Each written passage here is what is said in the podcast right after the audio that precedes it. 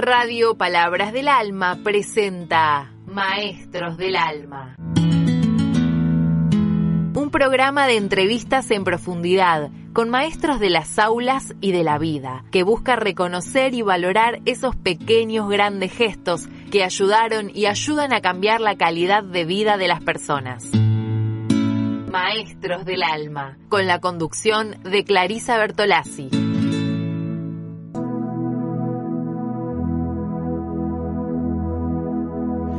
De luz en los ojos. Veo quién soy junto a otros.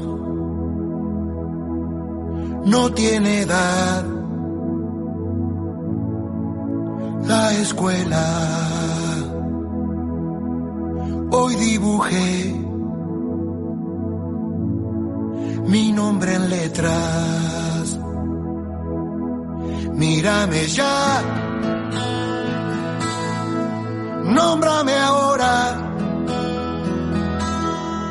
Miedo no hay, ya no me toca. Puedo sentir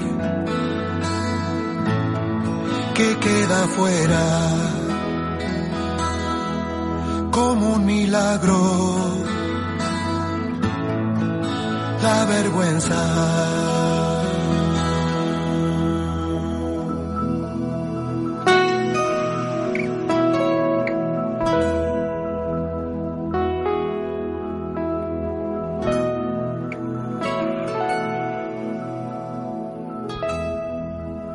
Hola a todos, ¿qué tal? ¿Cómo les va? Muy buenas tardes, bienvenidos a Maestros del Alma. Mi nombre es Clarisa Bartolazzi y es un placer enorme compartir esta tarde con todos ustedes.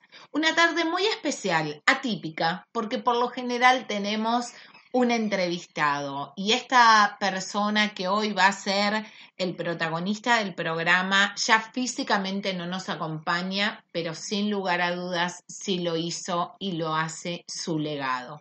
Estamos hablando de uno de los grandes pedagogos de América Latina. Estamos hablando de alguien que en poco menos de un mes estaría cumpliendo 100 años de vida. Él es Paulo Freire y de la mano de la serie Maestros de América Latina de la UNIPE compartimos este material. Nacido en Brasil en 1921, conceptualizó e impulsó un nuevo tipo de vínculo pedagógico.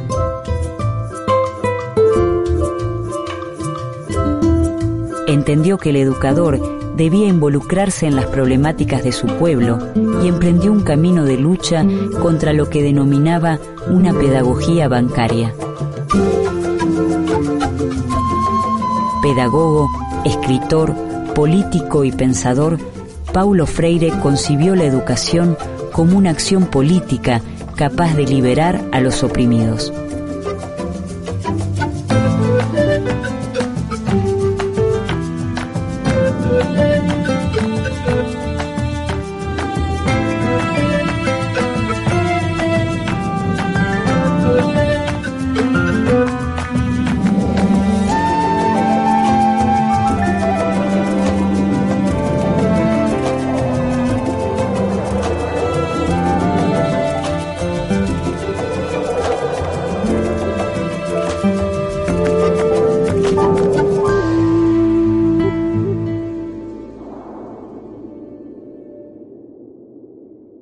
Es el 19 de septiembre de 1921 cuando en Recife, una ciudad empobrecida del nordeste brasileño, nace Paulo Freire. Después de una escolaridad dificultosa, a los 20 años, empieza a estudiar Derecho y a enseñar portugués en escuelas secundarias. Tiene una fuerte influencia de formación cristiana. Él estudia en un colegio católico su escuela secundaria porque es el único lugar que su mamá logra lo, logra ubicarlo. Em, trabaja en parroquia siendo muy joven y se forma en, un, el Instituto Superior de Estudios Brasileños, donde, en donde hay participación de pedagogos cristianos como Teseira, como Acevedo. Corre el año 1954 y Paulo Freire es nombrado jefe del Departamento de Educación y Cultura del Servicio Social de Industria de Recife. Al año siguiente es nombrado professor de pedagogia em la Universidade de Recife. E, e ele vai trabalhar na parte da extensão cultural do SESI, num projeto de extensão de educação de adultos. Na sequência, ele vai para a Universidade eh, Federal de Pernambuco e toda a experiência que ele começa a fazer com a educação de adultos é o que de fato direciona ele para a parte da educação, porque o Paulo Freire ele era formado em direito. Então ele vai se deslocando para a parte da esse pro campo educacional, né? A, a, esposa do Paulo, a primeira esposa, que era a Elza, é de fato que era professora primária e onde nessa parceria de casamento e de ideias ele começa a, a ter o foco na questão educacional. É, então, o Paulo Freire no Nordeste, nós tínhamos um discurso no final dos anos 50 é, do governo do Juscelino Kubitschek que o país não se desenvolvia porque nós tínhamos mais da metade da população brasileira analfabeta. Freire promueve la participación crítica de padres y de alumnos sobre las cuestiones que hacen a la vida de la escuela y de la sociedad. También se preocupa porque los trabajadores reflexionen y tomen conciencia sobre sus problemas educativos, sindicales, laborales y familiares.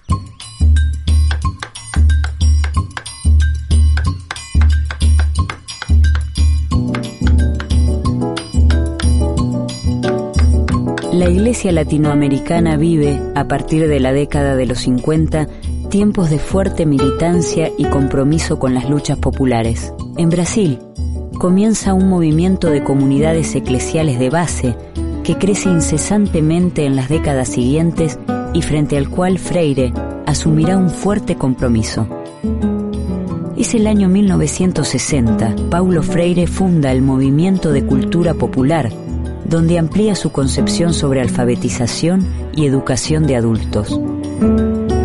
Acho que vão, vão, ser, vão ter outros agregados, que é o próprio desenvolvimento dessa metodologia né, de alfabetizar, que está articulado com uh, toda uma reflexão eh, local né, da cultura das pessoas e a, a, cultura de uma certa comunidade e uh, a partir de um processo de reflexão vai, você vai é, pensando algumas palavras deste contexto e essas palavras que vão se transformar em palavras geradoras, elas vão se constituir como esse elemento, né, um elemento significativo de você desenvolver o processo de alfabetização.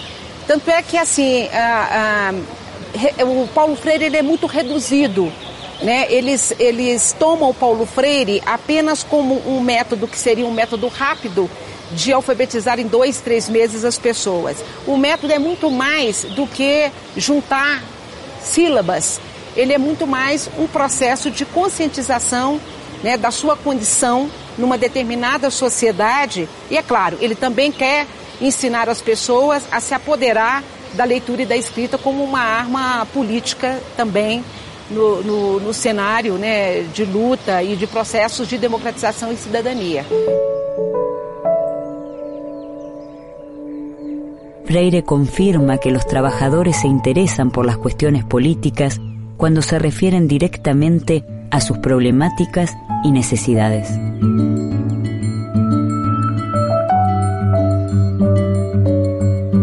Para Paulo Freire es claro que no se trata de explicarle a, a las personas este, cómo es la estructura de clases de la sociedad o cuáles son las contradicciones principales y secundarias. Se trata de hacer una experiencia en la que sujeto articule esa preocupación, esa experiencia existencial con esos problemas estructurales o con esa situación estructural.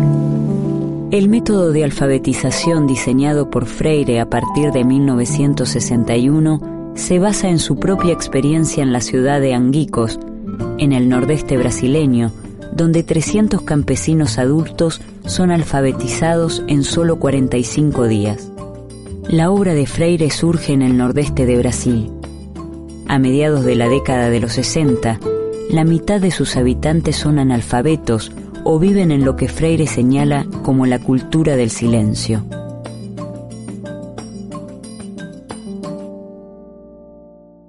Mas a mais conhecida é uma experiência que ele realiza no interior do Rio Grande do Norte, que é um estado próximo ao seu estado natal, a Pernambuco. No interior ele vai fazer um trabalho de, de alfabetização junto a cortadores de cana. Né? E é um trabalho onde ele vai ali testar alguns princípios daquilo que nós vamos conhecer posteriormente como a pedagogia do Paulo Freire. Né? Que, quais seriam isso? Primeiro que todos nós já conhecemos o mundo. Né? Um pouco que o conhecimento do mundo precede o conhecimento da palavra escrita. Portanto, que essa ideia de que os sujeitos não conhecem nada é uma, sujeito, é uma ideia que ele combate e combate muito fortemente.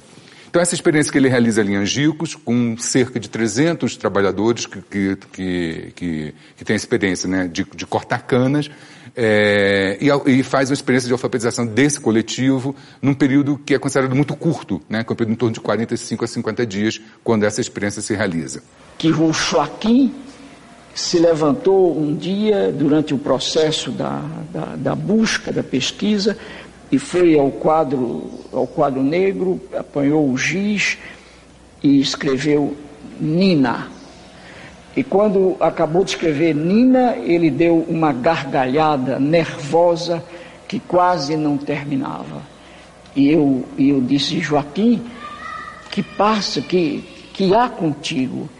E ele riu, olhou para mim e disse, puxa, Nina é o nome de minha mulher.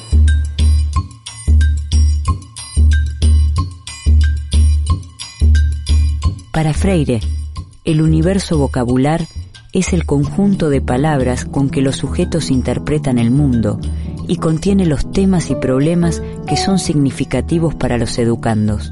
Freire sostiene que el educador debe involucrarse en los procesos históricos de los sectores populares, observando cuáles son sus universos de vocabulario.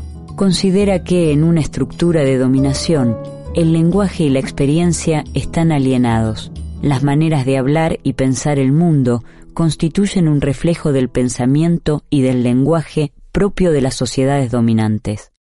Ele desenvolve, formula e elabora junto com a equipe um plano nacional de combate ao analfabetismo, que pressupunha, que pressupunha a criação, no Brasil é um plano extremamente ousado, da criação de 20 mil núcleos né, de alfabetização, que ele chamava Círculos de Cultura. Isso, na concepção do Paulo Freire, é uma questão muito importante, porque ele não desagrega, ele não separa né, o, o, a ideia da aprendizagem do mundo da leitura e da escrita do, do, universo cultural.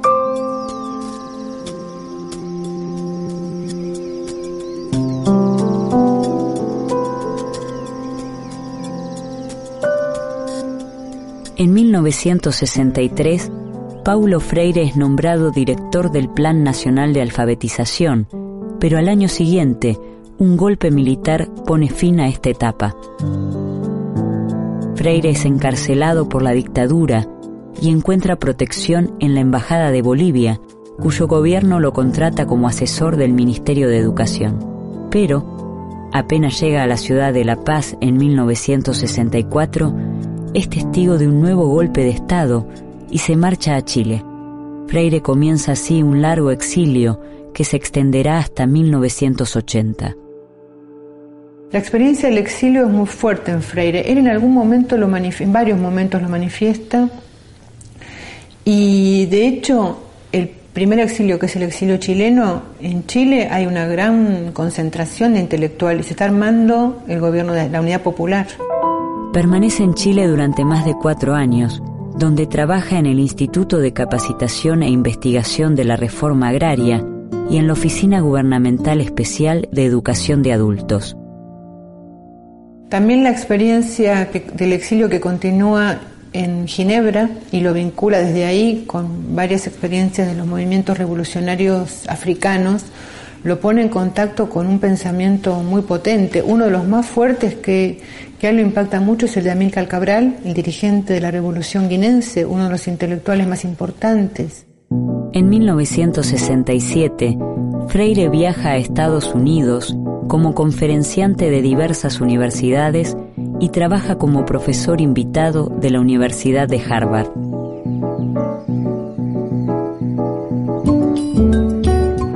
Concluye la década de los 60 y Paulo Freire publica el libro Extensión o Comunicación.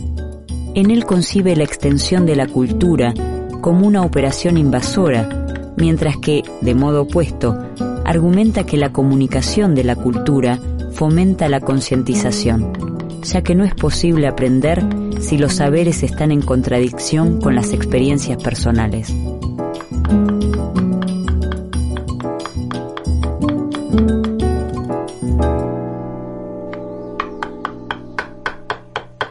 Freire discute eso y escribe un texto que en Chile está discutiendo con el pensamiento hegemónico en ese momento y poniendo en, tela de juicio no solamente un modelo abstracto educativo, sino una práctica político-pedagógica concreta.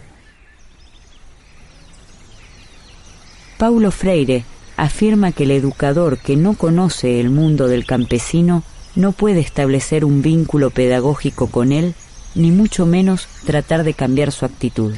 Enarbola su experiencia educativa en principios que fomentan la práctica de la libertad, prácticas que se alejan de un simple apoyo técnico y ponen el esfuerzo en intentar descifrarse a sí mismos y a los demás. Paralelamente diferente. Hola, buenos Hola, buen día, ¿cómo estás?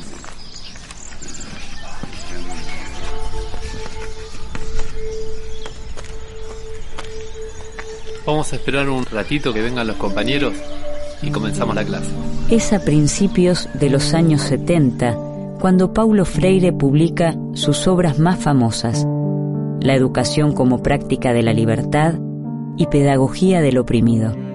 Estas son prohibidas por las dictaduras cívico-militares que asolan el cono sur. En La educación como práctica de la libertad presenta una propuesta pedagógica para Brasil en la fase de transición de la sociedad agraria colonial a una sociedad independiente e industrializada. La publicación de Pedagogía del Oprimido conforma un aporte latinoamericano fundamental al proceso de organización política de los sectores sociales dominados. Freire enfatiza el reconocimiento del estado de opresión como una situación de violencia y hace hincapié en la estrategia general de trabajo revolucionario con los oprimidos y no para ellos. Pedagogía del oprimido destaca el papel de la educación como una forma de política cultural e interpela a todos los trabajadores que se desempeñan en el ámbito de la educación y de la cultura. Freire resalta la relación entre diálogo y transformación, el diálogo indica un tipo de comunicación para construir la verdad, que nadie posee de manera absoluta y a la que nunca se arriba definitivamente. Expresa que existe una doble dimensión del diálogo, la acción y la reflexión, articuladas entre sí. Essa educação bancária, por Paulo Freire, ela está vinculada ao que ele chama de uma escola mais tradicional, que significa aquela que o professor sabe tudo e que o aluno não sabe nada. Né? O aluno seria aquele depositário daqueles conhecimentos que seria transmitido por uma única pessoa que sabe tudo. Então, nesta relação, os alunos né, seriam passivos e o professor ativo. Então, quer dizer, o que o Paulo Freire ele vai propor é que a gente se educa, né, ao mesmo tempo que é educado. Então, quer dizer, nesse sentido, os, o, o, que faz a contraposição é que o professor ele tem, ele tem que ter a capacidade de, conhecendo este universo cultural, histórico, linguístico dos alunos, ele poder organizar essas ideias e esses conhecimentos de uma forma sistematizada, ele aí criar todos os processos para que esse processo aí, no caso de alfabetização, ele, ele se dê, ele aconteça. Leonor, ¿Cuántas sílabas tiene sembrado? Tres sílabas. Freire opone su propuesta conocida como educación dialógica a lo que llama educación bancaria. La educación dialógica busca establecer una relación igualitaria entre educador y educando, en la que ambas partes enseñan y aprenden, ya que nadie lo sabe todo y nadie lo ignora todo. Soraya, árboles. Tres sílabas. Bien. Néstor, cansancio. Tres sílabas tiene. Muy bien. Es el año 1970. Paulo Freire se traslada a Ginebra, Suiza, donde es convocado para asesorar en los programas de educación del Consejo Mundial de Iglesias. Entre los años 1975 y 1980, trabaja en Santo Tomé y Príncipe, Mozambique, Angola y Nicaragua, lugares donde se posiciona como un militante comprometido con la liberación de los pueblos oprimidos. En marzo de 1980, Freire emprende su regreso definitivo a Brasil. No retorno ao Brasil, ele vai, ocupar, ele vai também ocupar postos no magistério. Ele vai traba trabalhar em duas universidades de São Paulo, a Universidade Estadual de Campinas e a PUC de São Paulo. Essa estadia na PUC, ela merece um certo destaque, porque a PUC foi um dos polos né, de resistência no campo universitário que acolheu muito dos perseguidos pelo regime militar. E ela abrigou muito daqueles que tinham passado pela experiência do exílio, e aí acho que ajuda a compreender um pouco a presença de Paulo Freire e a presença de vários intelectuais que vão trabalhar na PUC São Paulo e vão ajudar a organizar o campo da reflexão na, educação com a criação com, na verdade não a criação, mas com assim, a revigoração dos programas de pós-graduação no interior dessa universidade eh, brasileira. El Partido de los Trabajadores gana las elecciones municipales en San Pablo en 1988 y Freire asume como secretario de Educación. Su política se centra en cuatro objetivos principales. Ampliar el acceso y permanencia de los sectores populares a la educación pública, democratizar el poder pedagógico para que todos se vinculen en una planificación autogestionada, fomentar la construcción colectiva interdisciplinaria y la formación permanente del personal docente y contribuir a la eliminación definitiva del analfabetismo. Y el otro elemento que no quiero dejar de mencionar es la dificultad que tuvo Freire para esa gestión. Era Paulo Freire. Venía con un enorme prestigio internacional eh, con un enorme apoyo político, él es uno de los fundadores del Partido de los Trabajadores, estamos hablando en 80. Este, llega con un enorme apoyo y tiene muchas dificultades para implementar transformaciones en el sistema escolar. Paulo Freire se encuentra en una situación paradójica. Crítico de la educación promovida por el Estado, es ahora funcionario público acepta el cargo convencido de que es una oportunidad para modificar problemas estructurales de la enseñanza, pero las presiones ejercidas desde la burguesía paulista, la oposición política y la prensa escrita lo llevan a renunciar a su cargo y continuar trabajando desde otros espacios. Entonces hay que ver ahí cómo funcionaban los diferentes actores, las familias, los partidos, los sindicatos, los diferentes componentes del frente, porque no es que gana el PT, gana un frente en las elecciones en, San Pablo. Entonces me parece que toda esa, esa complejidad, por lo menos para alertarnos de que no es fácil cambiar el sistema escolar. Si Paulo Freire no pudo, bueno, ¿cómo, cómo habría que hacerlo?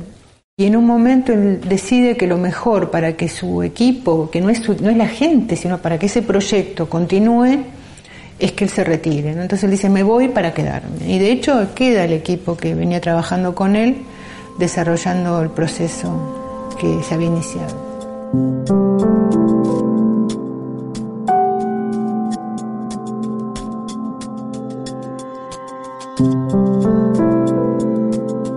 El 2 de mayo de 1997, a los 75 años, Paulo Freire muere en la ciudad de San Pablo. Su obra, traducida a diversos idiomas, se extiende a más de 27 libros propios y colectivos.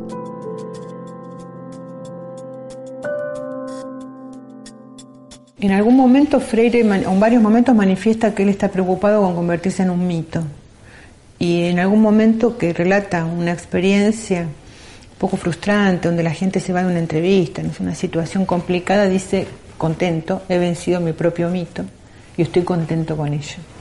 Y junto con eso eh, hay una movilidad en la, en la, biografía de Freire. Si uno lo toma de manera rígida, puede decir, bueno, se transformó, porque el Freire, que en pedagogía del oprimido o en educación como práctica para la libertad, no, te no la palabra escuela, no encontrar la palabra profesor, termina siendo secretario de educación del municipio de San Pablo. Entonces hay ahí un cambio importante. Eh, a mí me parece que esas transformaciones que Freire hace en las coyunturas son justamente en función de mantener la coherencia, que no es, mantener la rigidez, sino ser capaz de mantener principios que se articulan de modo distinto em cada conjuntura. Então, me parece que esses princípios gerais que estão presentes nessa ampla obra do Paulo Freire, eles ainda são necessários, né, porque o nosso mundo continua desigual, o nosso mundo continua estratificado, e esse compromisso com a, liberdade, com a, com a liberdade a luta contra as exclusões, me parece que ainda são bandeiras que foram abraçadas pelo Paulo Freire, que ainda são bandeiras do nosso presente, portanto, é, a leitura e a releitura da obra do Paulo Freire pode nos inspirar, pode nos nutrir, pode fertilizar as lutas do nosso presente. Eu nunca, eu nunca tinha pensado nisso. Mas agora que você, que você me desafia, e talvez a minha resposta seja pouco humilde. Talvez seja, eu acho que não. Eu gostaria de ser lembrado como um sujeito que amou profundamente o mundo e as pessoas, os bichos, as árvores, as águas, a vida. Freire revolucionó el glosario de conceptos pedagógicos y produjo un giro radical en el modo en que entendemos los procesos educativos. Una educación que es acción y reflexión en cada paso, en cada huella que él mismo llevó adelante en su práctica, en una lucha comprometida por la escuela pública popular, por la alfabetización, por la igualdad y la liberación de los sectores oprimidos. Paulo Freire sigue dialogando con nosotros a la hora de pensar y accionar sobre la educación y la identidad latinoamericana.